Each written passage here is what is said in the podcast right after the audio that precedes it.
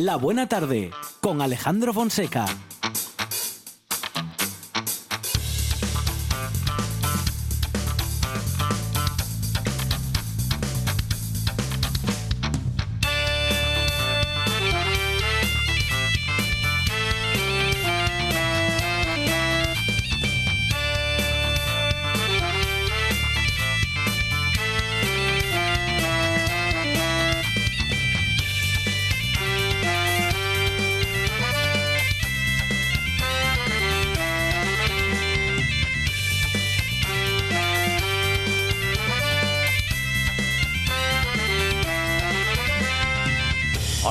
Buenas tardes. Son las 4 y 8 minutos de la tarde y esta es la radio del Principado de Asturias.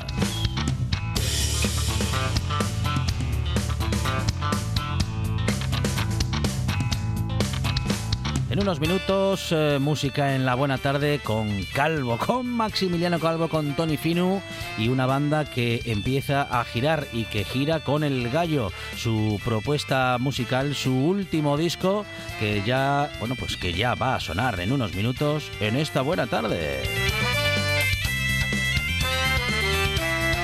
Tendremos también minutos para el heavy metal con Gonzalo García y muchos minutos también para el cine con Jessica Gómez, que nos sigue descubriendo secretos y emociones de la última entrega de los premios Oscar.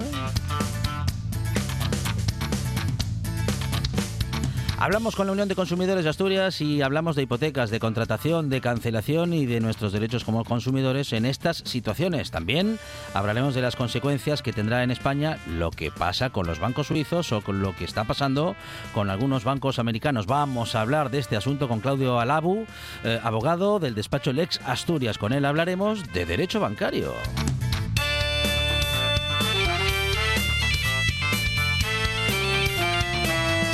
Nos adentramos también en la historia sobre cuatro ruedas en la carburopedia con Rafa Martínez y tendremos también a Gonzalo Camblor con sus curiosas curiosidades. Y las sorpresas del directo y también la buena música seleccionada por quien también es responsable de la puesta en el aire, que se llama Juan Saez Pendas. En la producción tenemos a Sandra González. Y para todo lo demás, a falta de tarjeta de crédito, tenemos a Monchi Álvarez.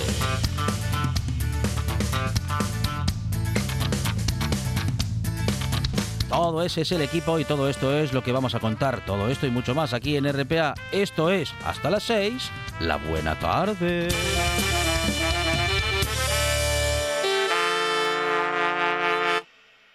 Me gusta la buena tarde.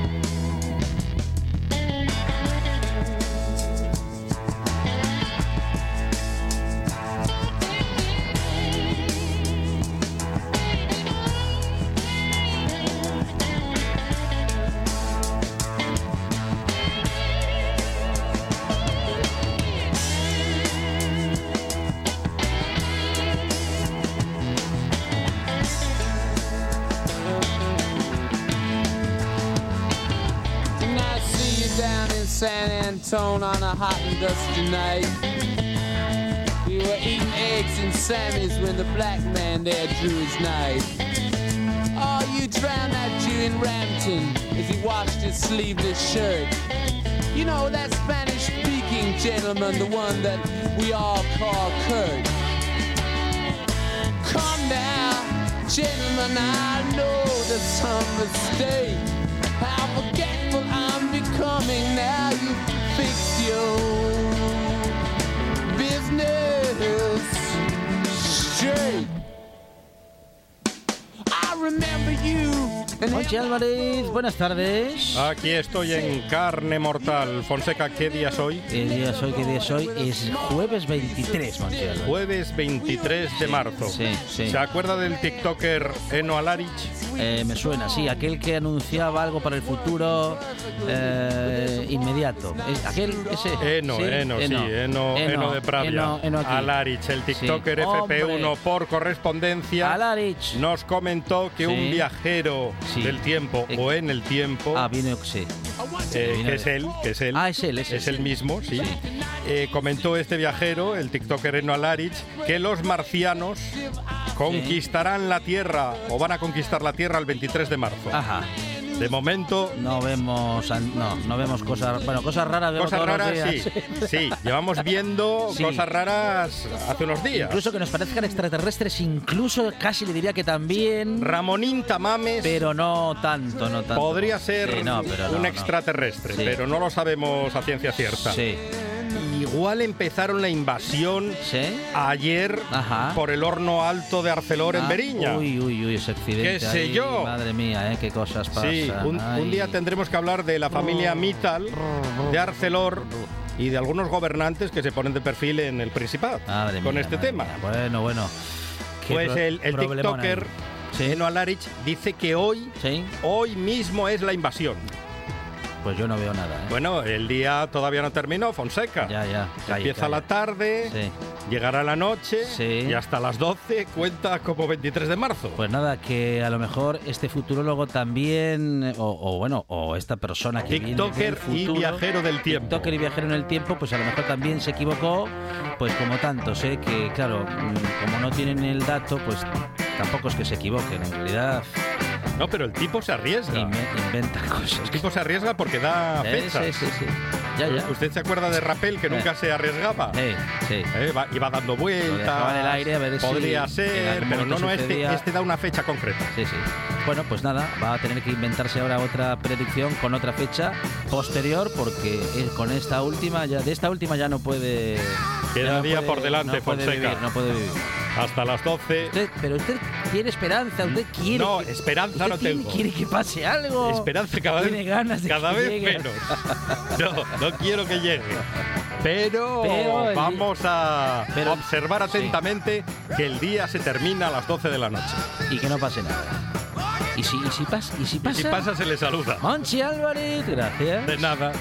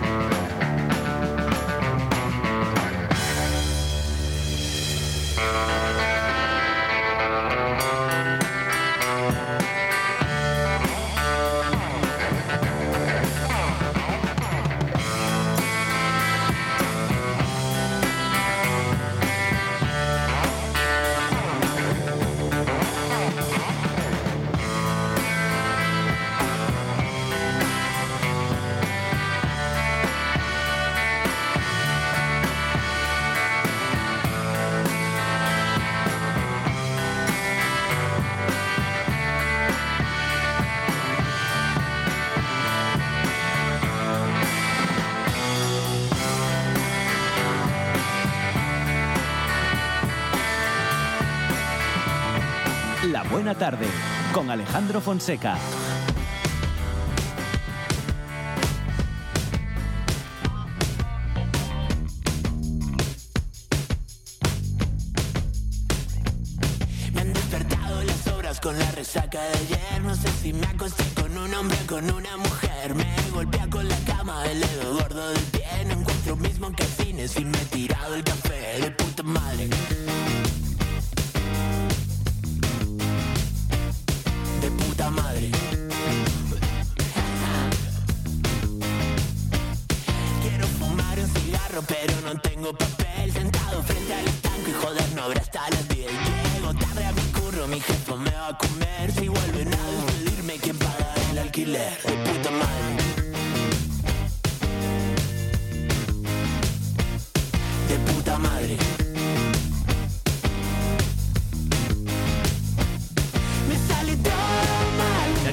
Con Calvo, bueno, con Calvo y con Maximiliano Calvo y con Álvaro Lacalle, parte de la banda Calvo. Maxi, ¿qué tal? Buenas tardes. Hola, ¿qué tal? Bienvenido a esta buena tarde. Álvaro, ¿qué tal? Bienvenido. Gracias. Bueno, pues aquí estamos, ¿eh? escuchando nuevas canciones, Maxi, y bueno, parte de la propuesta del gallo que va, bueno, que sale de gira en los próximos días, ¿eh?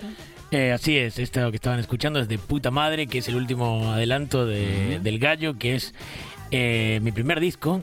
Eh, que estamos eh, adelantando, Ujú. que estaremos adelantando mañana en la sala Gong en Oviedo. Muy bien. Así que los invitamos ¿A qué hora, qué hora mañana en la sala Congo? a las 9. Sí, Eh, está primer- que- a las 9 en primera convocatoria.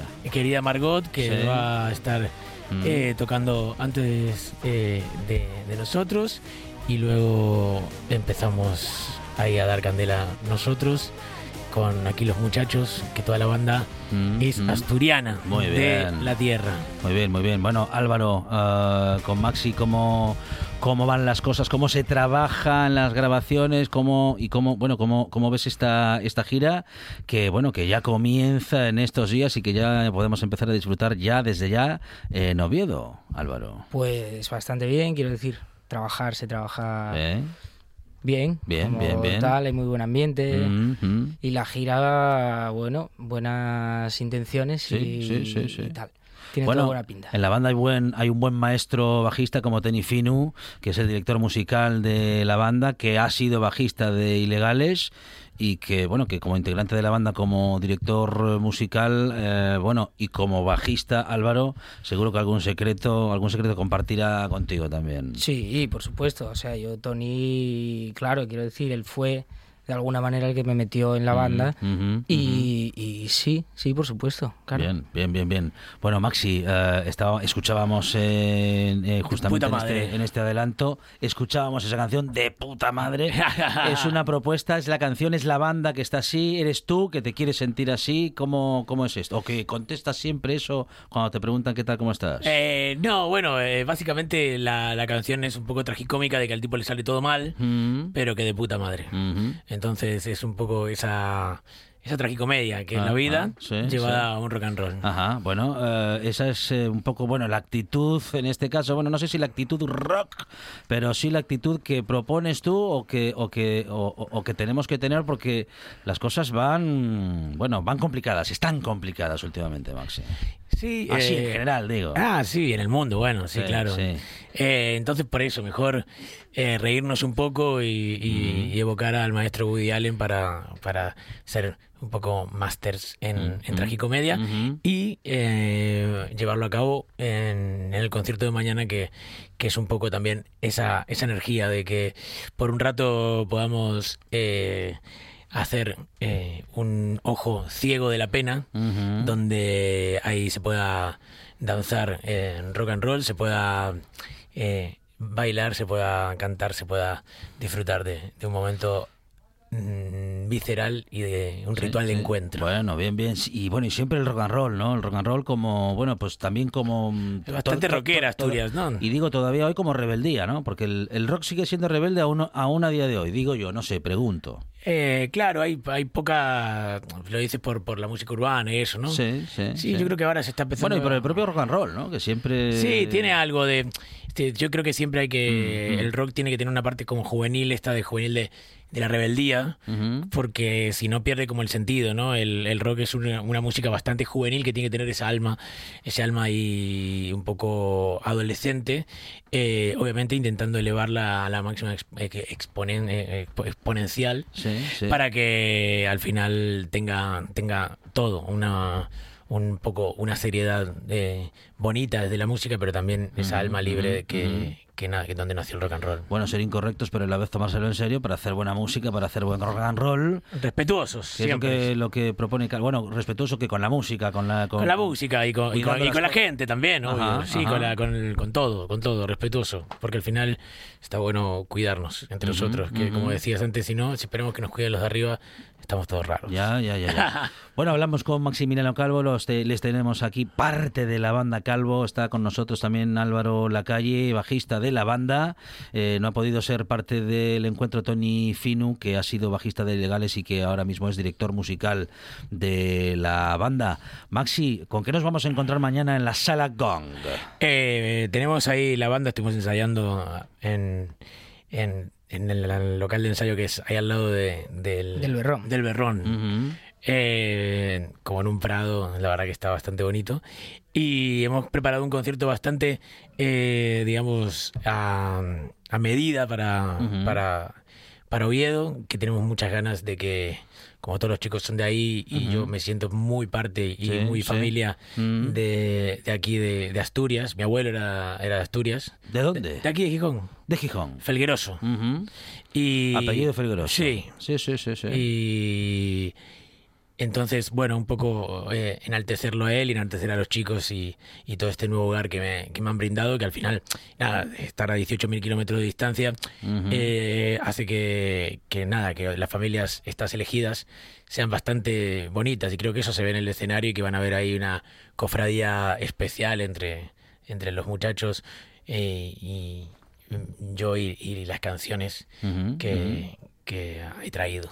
Bueno, porque tú en origen, de origen gijonés, con eh, tu padre con ese apellido felgueroso además, Sí. mm, a- mm, eh, apellido absolutamente asturiano, muy de Gijón también, Sí. y, y- y cuyos orígenes, digo ya respecto de ti en particular, de, de- de la misma tierra que Leo Messi, ¿no? Yo sí, claro, yo nací en Rosario. Sí, sí. En Rosario. eh, ¿Y qué pasa con- de Leo Messi y del Che Guevara. Sí, y del Che Guevara, y de Fito Páez, y De Juan muchos. Carlos Baglietto, bueno, de un Sí. montón de artistas que han María, sido... Antonio Berni. que han sido bastante conocidos, algunos Coti. de ellos incluso también conocidos en España. Sí, también podemos incluir a Cotis, es cierto. ¿Qué pasa con Rosario?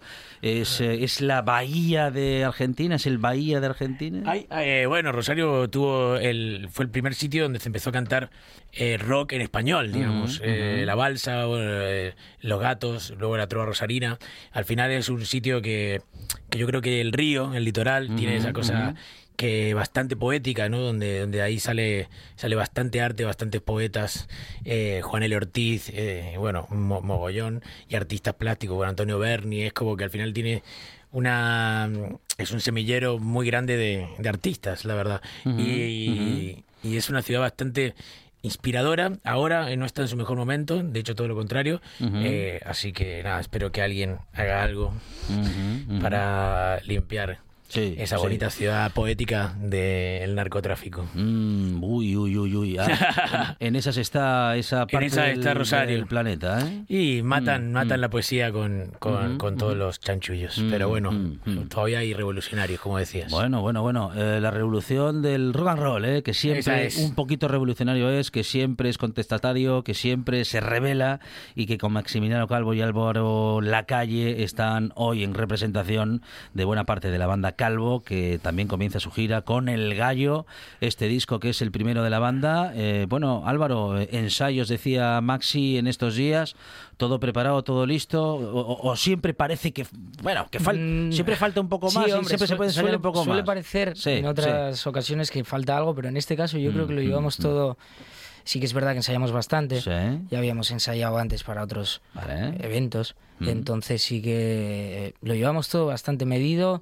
Es una buena representación de lo que va a ser el disco, los temas que vamos a tocar, con lo cual está todo bastante atado. Muy bien. Hasta de Inchi. Bueno, Maxi, bueno, cabo, Maxi con nosotros, Álvaro Lacalle, bajista, Maxi, eh, bueno, en la voz de la banda. Y con este de puta madre que es el, eh, el corte de difusión, eh, nos vamos a despedir y vamos a recordar que mañana en la sala Gong en Oviedo a partir de las 9 en primera convocatoria, Calvo y toda su banda, Maxi, Álvaro, muchísimas gracias. No, gracias a ti, y nada, los esperamos a todos y, y que vengan a pasar un buen rato. Nosotros intentaremos hacer todo lo posible por Me han despertado las obras con la resaca de ayer. No sé si me acosté con un hombre o con una mujer. Me golpea con la cama el dedo gordo del pie. No encuentro mismo que fines y me he tirado el café de puta madre. De puta madre.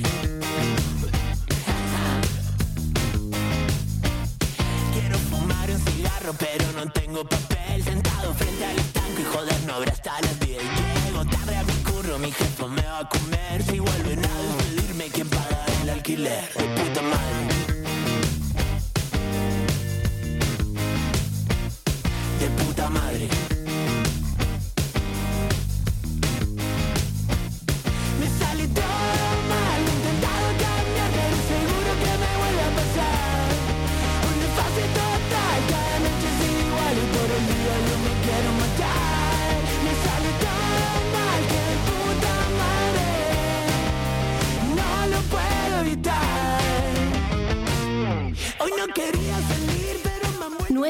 9 de cada 10 soñadores recomiendan escuchar La Buena Tarde. El décimo está dormido, roncando y no se entera de nada. Qué pena, hombre. Usted, usted, despierte y escuche La Buena Tarde en RPA. La siesta es para el fin de alma de cántaro.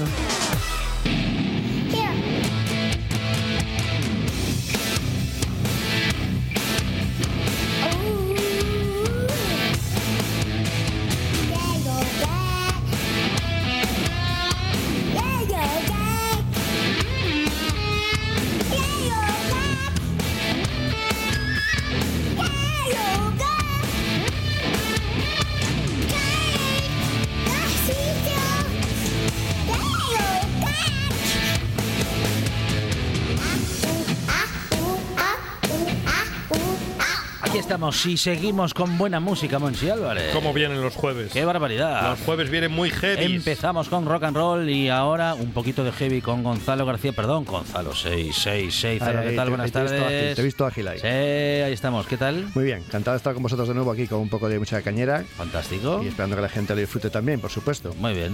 Te traigo un poco eh, de todo, Sí. eh, para cerrar un tema tranquilo si nos cabe, ya sabes Sí, que dependemos claro que de, sí. de las soluciones de la radio. Y para abrir te traigo una banda de Madrid eh, eh, llamados Venganza que hicieron una versión, seguimos con un poco el tema de versiones, eh, para dar un poco cabida a esas canciones, ¿no? Recicladas, re- retocadas. Y esto es una canción, Todos Nosotros, que sacaron en su disco del 94, Jaque Mate. Aquí estaba como bajista Juan Luis, el bajista de Obús, que de hecho perteneció a la banda que, que firmaba esta canción, Todos Nosotros, que era un grupo llamado Redbox, de los, de los 70, de los primeros grupos que había así de rock en, en nuestro país, o, como tirando al rock, ¿no?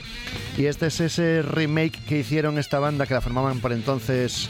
Bueno, se formaron en el 91 y ficharon a Silver, el que fuera vocal- vocalista de Muro, cuando se paró la actividad de Muro. Y aquí estaban en esta formación, pues el que menciono, Silver en la voz, Juan Luis Serrano en el bajo y, y voces, Fernando Sánchez, que también era ba- batería de bus en la, en la batería y voces, y Ángel Funes, que era un compañero de, de trabajo, da clases de guitarra con, con Fernando en una academia y este se ocupa de las guitarras, por supuesto.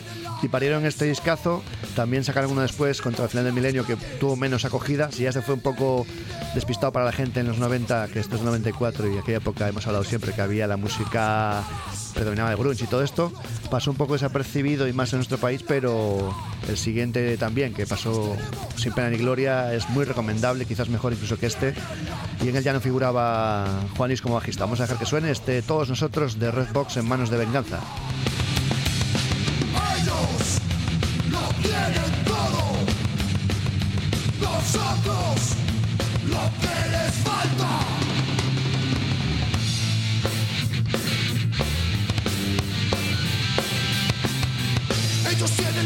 Vicios.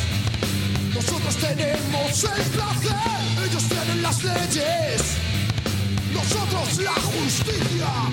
Ellos tienen la avaricia. Nosotros el que basta. Ellos tienen el orden. Nosotros la libertad. Ellos tienen la tierra. Nosotros los caminos. Ellos tienen la angustia. Nosotros tenemos la rabia. Ellos lo tienen todo. Nosotros lo que les falta.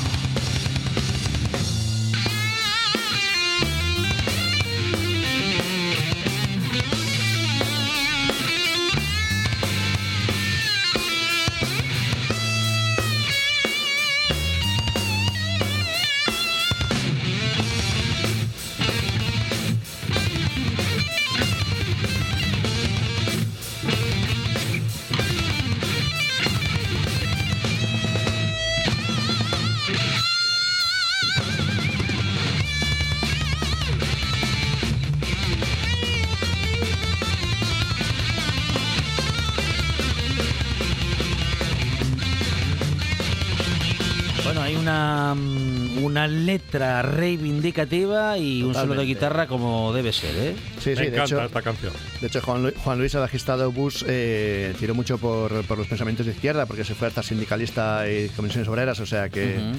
ahí tenemos uno de los, de los contrapuestos a lo que hemos hablado a veces de Sherpa, ¿no? que, que dentro del rock hay mucha denuncia social y mucha letra crítica, aunque también mucha letra festiva y de otros cortes más neutrales. Y luego está Sherpa. Y claro, pues ahí que hemos hablado alguna vez de esas cosas, ¿no? Que, que hay mucha gente que defiende que la música no se mezcla con la política, pero al fin y al cabo, si no haces política, van a hacer por ti, entonces mejor que la hagas y si puedes votar, mejor que no puedas votar. Y ya vemos en otros países cosas que tenemos de, las noticias, ¿no? De, eh, sin derechos y cosas de la mujer, que, sobre todo en países árabes vemos cosas, pues eh, desde aquí eh, hacemos un llamamiento a que la gente tenga cuanto más posibilidades de, de tener derechos, opciones de vivir dignamente y incluso votar y demás, pues mejor, ¿no? Digamos que, es, lo, que es lo mejor. Claro que sí. Y dejamos a, a Venganza, a los madrileños Venganza, que estuvieron una corta trayectoria de apenas cinco años.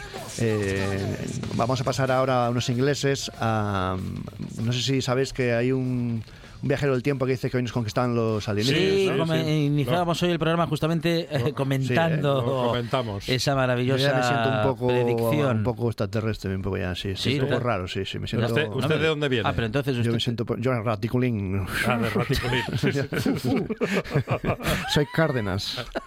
Soy Cárdenas. Era, era Cárdenas, en realidad, el, el- sí, el extraterrestre. Poseo al padre Apeles. ¿Cómo era del planeta? Raticulín. Raticulín. Raticulín. Sí, Culín de Sidra, Mil ¿sabes? millones de naves vendrán. Mil, Sí, sí. mil millones de naves. Entonces, bueno, viendo, viendo que hoy en teoría nos van a conquistar los alienígenas, esperemos que sí, de una vez por todas, ¿no? Bueno, y se acabe este y, de- disparate. y después dicen que los 90 fueron buenos. Exacto, exacto. Eh, yo creo que sí, que será algo como lo de que se Sí. decía que se acaba el mundo en 2012 y Sí. no pasó, o sí pasó y no nos enteramos, yo qué Sí. sé. Estamos en un paralelo. Así Se que va acabando poco a poco. he elegido este tema de, de UFO, de la banda UFO Ajá. ingleses de Londres que Muy, hicieron muy bien traído. por, Sí, por sí, supuesto, sí, en bolsa de plástico reciclable, te lo traigo. Y este es el Doctor Doctor. este es el Doctor Doctor de, de UFO, pero a manos de Iron Maiden, de otros ingleses, que en el 96 sacaron un single, Lord Lord of Flies, El Señor de las Moscas, que hay también un libro, una película muy recomendables. Y este era el segundo single que sacaba la banda inglesa Iron Maiden, unos clásicos, ya hemos eh, hablado de ellos por por pasiva, altamente recomendables. Y con un cantante nuevo que tenían por entonces, Blaze Bailey, que venía de la banda Walls Bane, sustituyendo al grandísimo Bruce Dickinson, cuando tomó un respiro para hacer otra música más moderna y demás. Parieron un single con dos versiones, eh, los Who My Generation y este Doctor Doctor de los UFO, que también eran muy fans de esa banda. Y aquí están, con esta versión, a ver qué os parece.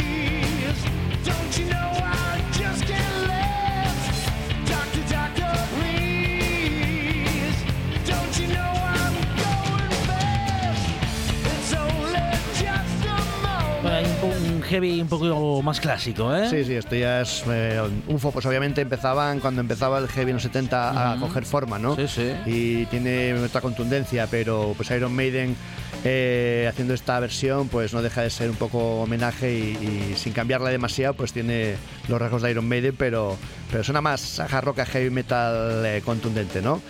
Y Blaze Bailey, que nada, es el cantante de Iron Maiden de dos discos, del X Factory y del Virtual Eleven, que bueno, pues es la etapa más oscura de los Maiden, también por la época, los 90 era más difícil para el heavy metal clásico, y eso que tenían bastante tirón, incluso con cantante nuevo, pero es un cantante que lo pasaba fatal con los temas de la banda, porque Ajá. obviamente Bruce Dickinson era un cantante de, de mucho más rango vocal, Ah, y a él le costaba vale, vale, Llegar ahí. Le metieron ahí un poco, le Sí. encajaba el grupo, pero Sí. bueno, con las giras se veía que iba muy, muy roto. Le encajaba el grupo, pero Y no las can- no- muy- no algunas era- canciones. Era muy jodido. el- Claro. el- perdón por la expresión, ¿eh? No, como se diga. Sí. Es los alienígenas, estoy un poco poseído. de- Entonces, eso, pues ese, eh, el, legado de, de Blaze Bailey, la- aquí un pequeño guiño a Blaze Bailey, que también vino a actuar por Asturias en aquellos en época de solitaria, cuando vino en solitario ya con su banda. Y, y bueno, pues eh, los Maiden haciendo guiño, como también han hecho en otros momentos, a Thin Lizzy o a Led Zeppelin, grupos que, que les gustaban. Y en UFO que estaba Michael Schenker, el, el mano de Rudolf Schenker, conocido Scorpion, supongo, ¿no? Sí. Pues aquí estaba el guitarrista jovenzuelo Michael Schenker eh, arañando las cuerdas, haciendo unos grandes trabajos con UFO, luego también con Michael Schenker Group. Y este Doctor Doctor, que es uno de los clásicos, junto con Smoke on the Water y un montón de temas clásicos que conocen del, del hard rock y del heavy metal. Y de estos pasamos a un tema tranquilo. Muy bien. Te he traído una banda, esto ya no es una versión, es un tema propio, pero bueno, eh, para cerrar vamos a elegir un tema tranquilo. Baladita. Tema tranquilo, baladita, tema tranquilo, mm, sí, es, es tranquilo para echar las siestinas si te apetece o estar No, un poco no, no, la tomando una infusión. La siesta para el fin de semana. Eso ya dejo en manos de cada uno que como quiera interpretarlo, ponérselo y escucharlo y disfrutarlo, ¿no? Quien quiera coger la escoba y empezar a agitarse lo puede hacer también. Y es un grupo que se llama Absalem, que, que, bueno, esto es un trabajo que sacaron en 2017 ti- eh, titulado Chaos Evolution. Eh, es una banda que bueno tiene un estilo musical de, porque de hacer nombres así que puedan dar pistas como Ginger, un grupo que tiene cantante femenina y son bastante contundentes, metal extremo con partes melódicas, es una etiqueta podríamos decirlo eh, es eh, metal progresivo extremo, tiene complicaciones musicales, giros y, y es un, un giro más dentro del metal, ¿no? Y aquí esta canción que se llama Over the Road Ah, bueno, comentar que el nombre del grupo Absalem, por si algunos le pueden sonar familiar, eh, viene de la oruga azul de Alicia en el País de las Maravillas, que por lo visto a la hora de buscar un nombre buscaban algo que sonara un poco en inglés y en español similar a la pronunciación y algo que fuera un poco original y como también esa oruga por lo visto fumaba de estas eh, cachimbas, eh, ¿cómo se llaman? Shivas o shishas, no, no estoy al Sí, día. creo- eh, sí, Bueno. me, me suenan los, Sí. los dos, pero no sé. No, No, son seguro. cigarros de chocolate de estos. No, no, no, no, no, no. De los de No, no. los niños infantiles. No. Pues, No, ya no se venden esos tampoco. Vaya, pues mira, me acuerdo que habían vendían en los kioscos, ¿eh? pero ya no. Buah, pues qué pena, cambiamos Ya, mucho. Porque Buah. fumábamos chocolate. Bueno, está bien, está bien para quitar Se el- llama Shisha. Shisha. Eso, shisha. Yo tengo shishas también, por aquí. Ajá. Tengo un poco de kilos Bueno. de más, tengo shishas. Está Y estos... inspirado hoy. Sí, sí, sí. sí. Poseído. De aquí poseído. me voy en Omni, ¿sabes? Tengo el animal aparcado, pero vamos. Y tienen previsto grabar nuevo material. Ya con esto termino, que es... eh, eh, van a grabar un par de EPs que formarán una especie de, de- de disco, pero partido en dos. Están terminando lo de perfilar en los Breakdown Studios de, de Neftalil, el vocalista de Sound of Silence, que está trabajando realmente con sus estudios. Y esta banda tiene un single en 2016, The Forest, eh, tienen este larga duración, el Chaos Evolution, y, y otro single de 2022, el, el Oscura. A ver qué os parecen. Están Jim Miércoles Raven a la voz, eh, acompañado de Miguel Ángel Gómez a la guitarra, Víctor Villar a las baterías y Carolina García al bajo. Son eh, Absalem.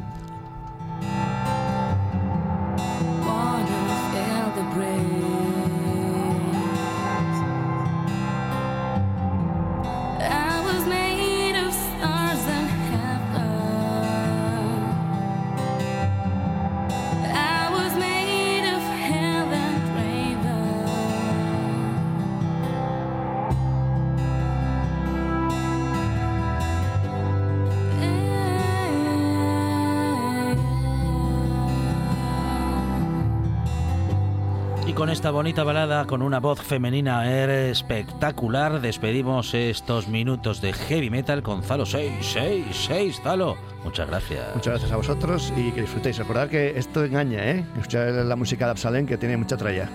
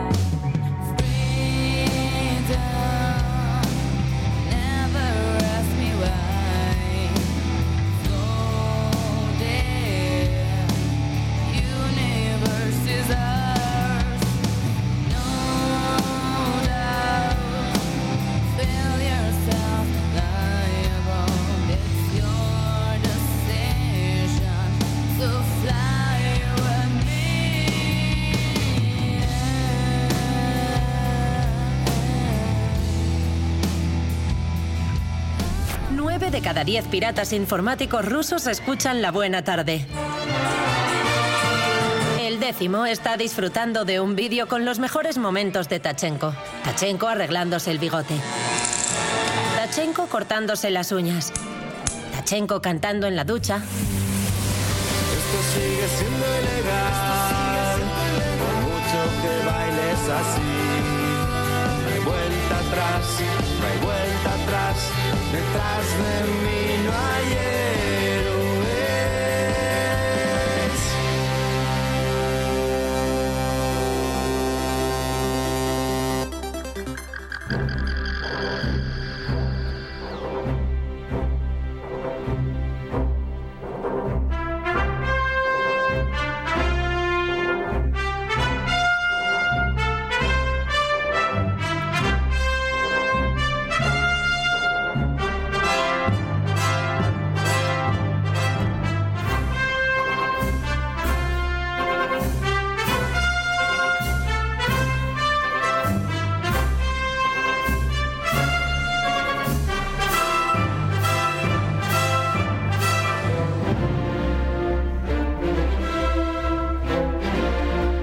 estamos en esta buena tarde siempre pasándolo muy bien y disfrutando de minutos de radio que siempre, siempre, siempre son una pasada, Moncho. Ah, con Jessica Gómez, Claro ¿cómo no van a ser una pasada? Sí, señor. Somos muy fans. Con su sombrero de Indiana, Jessica, ¿qué tal? Buenas tardes. Hola, muy buenas tardes.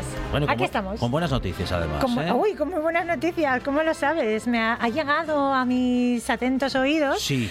Es eh, que mañana Sí. nuestro compi Adolfo Lombardero, el ayalguero, va a volver al cole de Tremañes.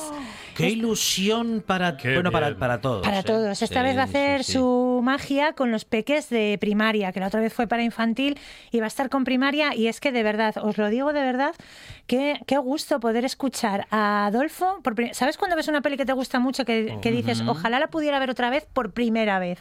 Pues es que es así, es que hace una magia, cuenta las cosas también. Yo es que. Cualquier cole del mundo en el que se dé Culturas Tour mm, debería que contar con. Adolfo. Debería ir Adolfo, de verdad. Es que, el por Indiana favor, ¿qué? Jones del país Astur. Además de ver, oye, además es que va con su sombrero de Claro. Indiana, tiene un sombrero de Indiana Jones. Authentication. Se lo voy a robar un día. Sí, sí, el día sí, que le desaparezca el gorro prestado. que venga a buscarme. No, no, no, no. Coger prestado que decía No, Rodrigo no. Rato. Yo-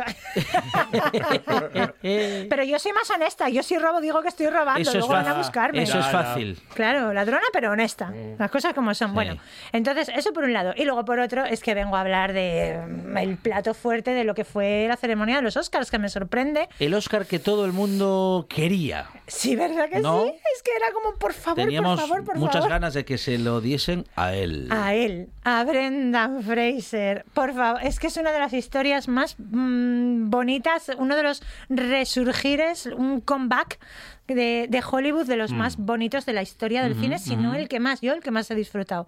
A lo mejor porque es el que me ha pillado como más consciente y más metida de lleno en todo el ajo. Pero bueno, por recordar un poquito de qué estamos hablando. Iba a decir que hay que contarlo, ¿eh? porque no todo el mundo conoce, mm, Claro. no, no ya la historia, que a, a grandes rasgos muchos la conocen, pero en detalle, fíjese que yo, hasta que usted no me lo contó, no, y, no sabía y fíjate tanto. que tú sabes de cine, porque mm, a ti mm, tú estás pendiente y estás gusta, atento y te gusta sí, sí. seguir las noticias y tal, pero sí, los, los detallitos más escabrosos Mm. eh, no llegaron al gran público Mm, misteriosamente. ya, ya. Entonces digo, esto hay que Mm. ponerle solución. Vamos a Hay hablar que de... contarlo. Claro, vamos a hablar de, Fren- de Brendan porque lo de Brendan trae mm, cola. Entonces, pongámonos en antecedentes. Ceremonia de los Oscar, el estudio A24, la productora, mm, se lo ganó todo.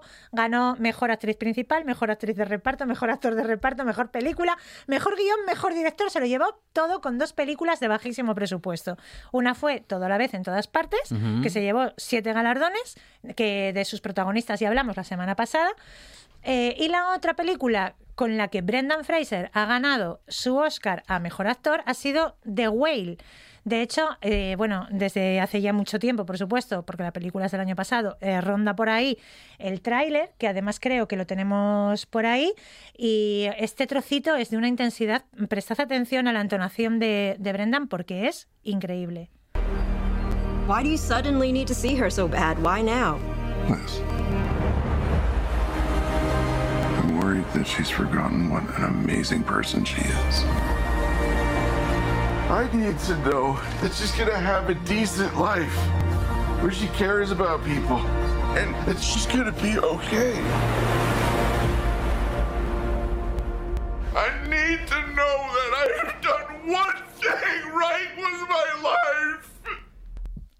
Mira, wow. Si es que me, me- me- Qué intensidad. Nos acabamos de emocionar los Nos dos, ¿eh? Sí, sí, es que, sí, sí. Es que es súper fuerte porque además yo lo estoy oyendo y es que le estoy viendo con su cara y es tan Somos- paralela. Somos unos flojos. Ya, digo yo. Quieren- y eso sin vino. quieren pañuelos. Ay, sí, por favor. Sí. Bueno, total, eh, que es que además es una historia como muy paralela. En esta película, en The Whale, La ballena, Brendan Fraser interpreta a un hombre que se llama Charlie, que es profesor, eh, que tiene obesidad mórbida y que después de muchos años separado y alejado de su hija, que ahora es adolescente, intenta reconectar con ella, ¿no? Y en este trocito, precisamente que escuchábamos, dice, dice Charlie en boca de Fraser, eh, necesito saber que he hecho una cosa bien en mi vida. Y claro, ¿qué pasa? Que el personaje de Charlie tiene mm, mucha eh, similitud con la vida de Brendan. Entonces, elegir a Brendan como actor para este personaje fue un grandísimo acierto de Darren Aronofsky, que es el director, y del estudio A24, que siempre quiere recuperar estrellas que parece que para el resto de Hollywood no existen. Entonces, vamos a dar un pequeño repaso por lo que ha sido de la- eh, la vida de, de Fraser estos años, ¿vale? Eh, él se hizo muy famoso a principios de los años 90, protagonizando comedias así muy ligeras. Por ejemplo, eh, salía en El hombre de California, que era sobre, bueno, pues un hombre de la prehistoria descongelado que venía la vida en Los Ángeles, que dices, ya es mala suerte, tío. Qué pena, con lo bonito que está Albacete en esta sí, época del año. Pero bueno, ahí están Los Ángeles. Sale en esta película también eh, que Huay Kwan, perdón, que por aquel entonces era Jonathan Ke Kwan. Eh, hizo también a principios de los 90, pues qué sé yo, Cabezas Huecas. Hizo, por supuesto que sí, George de la Jungla, que lo colocó, claro, salía Brendan con su tipazo deshidratado, porque lo dijo después, que había días que no podía ni siquiera beber agua para mantener la, la tonificación de los músculos. O sea, estaba deshidratado. Pero bueno, ese papel lo colocó en, la- en el top de la lista de tipos guapos de Hollywood, ¿no? Eh, y después, en 1998, tuvo un papel buenísimo que sin embargo pasó muy desapercibido, que fue cuando Bill Condon lo fichó para eh, protagonizar con Ian McKellen un biopic que hicieron de James Whale, que era un director gay de Hollywood que tuvo muchas complicaciones y tal. Bueno, pues, Buenísima esa peli. Dioses y monstruos. Buenísima. Claro, es que además donde esté Ian McKellen me vais a perdonar, Mm. pero donde esté Ian McKellen hay calidad y punto. Un guion maravilloso. Muy, muy buen guion, muy buena dirección, muy buena interpretación. De hecho, eh, esa fue la vez que Brendan estuvo por primera vez eh, como rozando los Oscars. ¿Por qué? Pues porque McKellen fue nominado a Mejor Actor por ese papel y Condon ganó el Oscar a Mejor Director. en- por, por Dioses y Monstruos. Estamos hablando de 1998. Llegó 1999 y ¿qué sucedió? Sucedió La momia, la primera entrega de la saga de pelis de La momia. La momia fue un fracaso absoluto de crítica, pero fue un éxito arrollador de, De taquilla. ujú. Claro, estas cosas pasan mucho. Sí, sí, sí, sí. ¿Puede ser el marketing? Puede ser, Mm. pero algo tiene que haber. La momia fue una película que gustó muchísimo. ¿Por qué? Pues porque mezclaba acción, aventura, un tipo guapo, una chica guapa, un no sé qué, el, el- el toque cómico, o sea, lo tenía como todo para, para triunfar en las salas. ¿no? En-. Era una película puramente comercial y como puramente comercial estaba muy bien hecha. Entertainment, que decían la semana pasada. Película de aventuras. Recaudó 150 millones de dólares la primera de la momia. La segunda, que se estrenó en 2001, duplicó esa cantidad. Wow. Recaudó como 300 millones de dólares y fue eh, una de las 10 películas más taquilleras de 2001. Van a hacer una tercera en el Congreso de los Diputados. no me extraña, madre mía, de verdad. Pero- Ya se había, mire, ya se había olvidado de lo de ayer y usted ahora se lo ha recordado. Es que con la momia uno, uno no, Otra- puede, no otra puede vez- no puede Va a evitarlo. estar otra vez ahora traumatizada. Es que tengo un problema, que si digo, si yo no quiero que nadie me, me tache de gerontofóbica porque No. líbreme Dios, todo el Sí, mundo no, sabe sí. que no, pero es que, o sea, no. Sí, aquí estuvimos O sea, es haciendo que- algunos comentarios también con mucho cariño. Sí, que Ramonín tendría que llamarse Narciso. Pero tampoco, en fin, ¿qué se va a hacer? No, no, no, no. Bueno, no, no, no, volvamos no a la, a Sí, la momia original. Sí, sí, sí. Al- A la que sí. A la- esta momia. A la que mola. sí. Sí, bueno, pues en 2001 tengo que decir que se estrenaba también uno de los dos grandes fiascos de Brendan Fraser, que fue Monkey Bone. Que por cierto, eh, Monkey Bone la dirigía Henry Selick. ¿Quién es Henry Selick? Es el director de Pesadilla antes de Navidad. ¿Vale? Que no es de Tim Burton. Todo tiene que ver con todo. Cada vez que yo Sí. cada vez que pueda lo voy a meter porque esto es mm, cultura necesaria. Bueno, pues en 2001 se estrenaba Monkey Bone, que fue un fracaso, y en 2003 se estrenaba la de los Looney Tunes, que jamás debió existir. Eh, llegó después la tercera entrega de la saga de la momia, ¿vale? Que fue la tumba del emperador dragón. Esta película se retrasó siete años. La recaudación no llegó a 100 millones de dólares, o sea, fue en comparación con las anteriores un absoluto fracaso. Pero es que al mismo tiempo, en la segunda parte de Viaje al centro de la Tierra, que él había protagonizado, la primera entrega, pues lo sustituían por Dwayne Johnson. Y Dwayne Johnson, o sea, La Roca, que, pa- que soy muy fan de La Roca, Sí, sí, vaya por sí, delante, me encanta este tipo. Mm. Está, además sale igual en todas sus películas, ¿no? Camisa marrón abierta, jungla detrás, ya está. No sabes, Los directores no dicen, sabes qué película es". expresión, por favor, expresión. Y levanta la ceja. Es imposible. Es maravilloso, levanta la ceja. Y ya está. Lo- lo habe- ¿Habéis visto Be Cool? ¿Habéis visto? No. Decidme, ¿no habéis visto No. Be Cool? No, no, que no, se no. apunte todo el mundo, por favor, para ver Be Cool de John Travolta, La Roca, bueno, y mucha gente más, pero es que es maravillosa. Bueno, John Travolta y La Roca en la misma película. pero es que la tenéis que ver. que Pero es John ma- Travolta baila, por lo menos. Por favor, Fia- fiaros, fiaros de mi criterio bien, bien, en esto. sí, no, sí, sí, la bien, Be bien. Cool fue la película con la que yo volví a tenerle cariño a John Travolta. Ah, bueno, ah, bueno, que lo bueno. sepáis. O sea, es fantástica esa peli. Que lo ponga en Pulp Fiction, ya. Pero es que en Pulp Fiction todavía molaba. Y dejó de Ah, molar vale, justo vale, después y entonces luego moló. sí, pero es que además en Pulp Fiction, como estaba Samuel L. porque, Jackson, porque la de la de ¿cómo era? La de con es que no me acuerdo cara contra cara, ¿cómo se llama esa peli? Face to face. Bueno, peli. eh, sí, cara, cara a cara, Eh, con Nicolas Cage. Esa es posterior a Pulp Fiction. Sí, no, no, es anterior, es Ah, anterior. entonces Sí, ya, sí, sí, entonces es ya lo habíamos recuperado Qué- con qué pe- qué peliculón para A un ver, domingo a ver si por la estoy tarde. la pata. Bueno, Bueno, volvamos, luego- sí, volvamos sí, a Brendan, sí, por sí. favor. Bueno, total, que Vamos Dwayne Johnson eh, lo sustituye en Viaje al Centro de la Tierra y es que ya le había quitado el protagonismo eh, porque Dwayne Johnson fue el rey escorpión en la saga de las películas de la momia. Total, que las dos siguientes películas de Fraser fueron eh, en 2008, Corazón de Tinta, que recaudó solo 17 millones de los más de 60 invertidos. Y a esto se le empezaron a sumar un montón de circunstancias eh, muy malas. Empezó a perder papeles. eh, perdió, por ejemplo, le habían ofrecido en principio el de Phil Dunphy en Modern Family. Lo perdió, no se lo dieron. Se separó de Afton Smith, la madre de sus tres hijos. Pues habría sido un buen film. Eh, seguramente. Igual sí. sí, Lo que pasa sí. es que el film que fue Sí, al final es- a mí me gusta Es mucho. buenísimo, es buenísimo. Bueno, total, empezó a bajar estrepitosamente su caché. Al final mm, no se sabe muy bien cómo ni por qué. Eh, sus películas eran un fracaso tras otro. Acabó haciendo películas como, por ejemplo, una hindú que era The Filth o una checa que se llamaba Behind the Curtain of Night. Malísimas las dos. ¿Qué pasó? Pues se descubrió hace poco. En 2008, eh, a finales de febrero, Brendan le concedió una entrevista a la revista GQ en la que daba una información que mm, era desconocida para la mayoría y que a día de hoy sigue siendo bastante desconocida. Resulta que eh, allá por el año 2003, Brendan Fraser sufrió un episodio de abuso, de acoso sexual por parte de Philip Berg. ¿Quién es Philip Berg? Pues Philip Berg es el antiguo presidente de la Asociación de la Prensa Extranjera de Hollywood. ¿Y quién es esta gente? Pues son es la eh, institución poderosísima que organiza, entre muchas otras cosas, los Globos de Oro, que como todo el mundo sabe son la antesala de los Oscar. Bueno, pues Philip Berg eh, acosó sexualmente a Brendan. El tal Berg en sus memorias incluso llega a hablar de aquel episodio como que le pellizcó el culo a Brendan Fraser. Pero la versión que dio Fraser en esta entrevista para la revista GQ era muy distinta. Decía él, su mano izquierda se movió hasta agarrar mi nalga y uno de sus dedos me tocó el perineo y lo empieza a mover. Me sentía enfermo, como si fuera un niño pequeño, como si tuviera una bola en la garganta.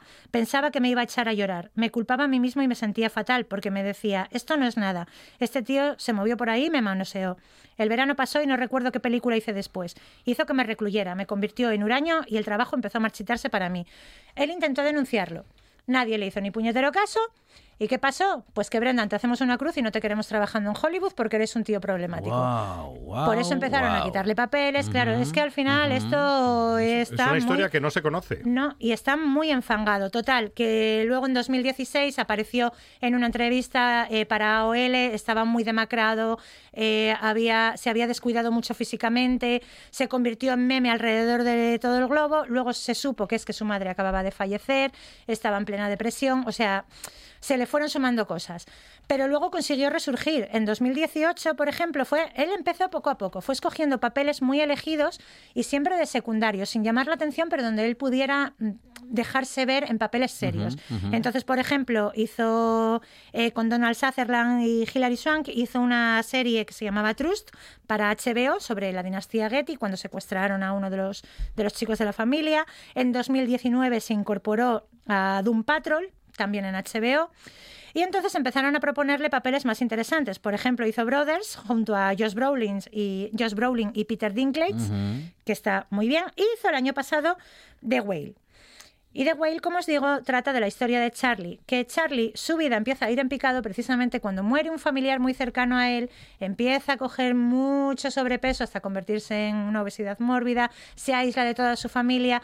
En la vamos, la historia es muy paralela. Por eso cuando dice él, solo necesito saber que he hecho una cosa bien en la vida, todos nos hemos alegrado cuando le han dado el Oscar porque ha sido como, lo has hecho, Brendan, lo has, Lo has hecho, hecho bravo por ti. y tu personaje en esa ficción pues se parece tanto al real y en el real pues al final sí, mira, te confirman que has hecho algo bien en la vida. Muy bien. Muy bien. Porque este, protago- este protagonista es de Oscar. Jessica Gómez y el sombrero de Indiana y todo el cine con ella en RPA. Jessica, muchas gracias. A vosotros.